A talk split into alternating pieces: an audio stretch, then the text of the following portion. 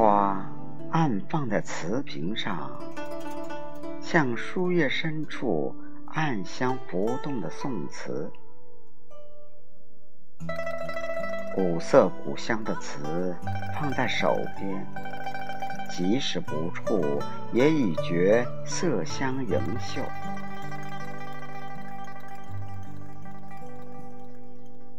月下看这件古代瓷器，总觉不能看得真切。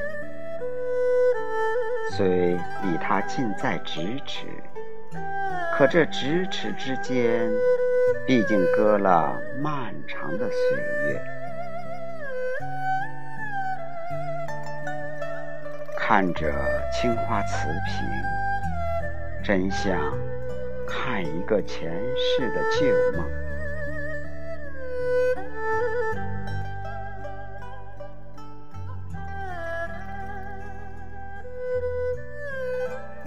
瓷瓶的前身是土，土是母亲，我们都是孕育于其中的树，吸吮着它的营养。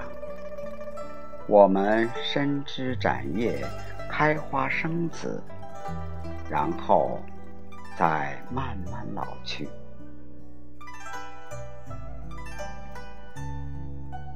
倾城之恋》里的白流苏经不起老，其实我们都经不起老，瓷瓶却经得起，因为土。是不会老的。瓷瓶身上却已看不到土的模样，它是已脱胎换骨的土。这可不是件轻松的事。追鱼里的鱼妖，为求一段尘缘，让仙人将他的鳞。一片片生生剥去，他在银幕上疼得翻滚跌爬，澎湃汹涌。那一浪浪的痛楚，把银幕下的我看得心惊肉跳。瓷瓶也曾在痛楚中翻滚。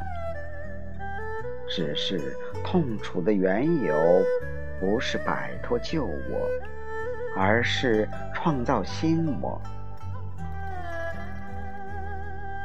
他投入燃烧的窑中，学凤凰涅槃。他最终咬紧了牙关，从火里出来，开始了新生。也有出不来的，熊熊烈火中，牙关咬不住，啪啦一声，便万劫不复了。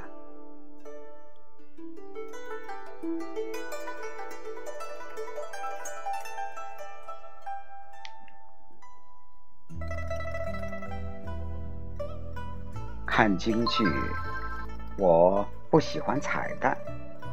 我喜欢青衣，青花瓷瓶就是瓷器里的青衣，清雅但不清寒，而且心性沉静，有那么一点孤傲，有那么一点落寞，像梅。所以词身用梅来配。就才子佳人相得益彰了。用青花兰草也未曾不可，只是断不能用浓艳的东西。它与浓艳是冤家，不聚头最好。坐在月下。就如坐在万丈红尘中，我想，待今世终了，化身成土，我一定要化为瓷土，让那工匠慢慢煅烧成一件青花瓷瓶。千年之后，我默立于有缘人的案头，等他读书读倦了，侧脸看着我，就像今夜我看着这件青花瓷瓶。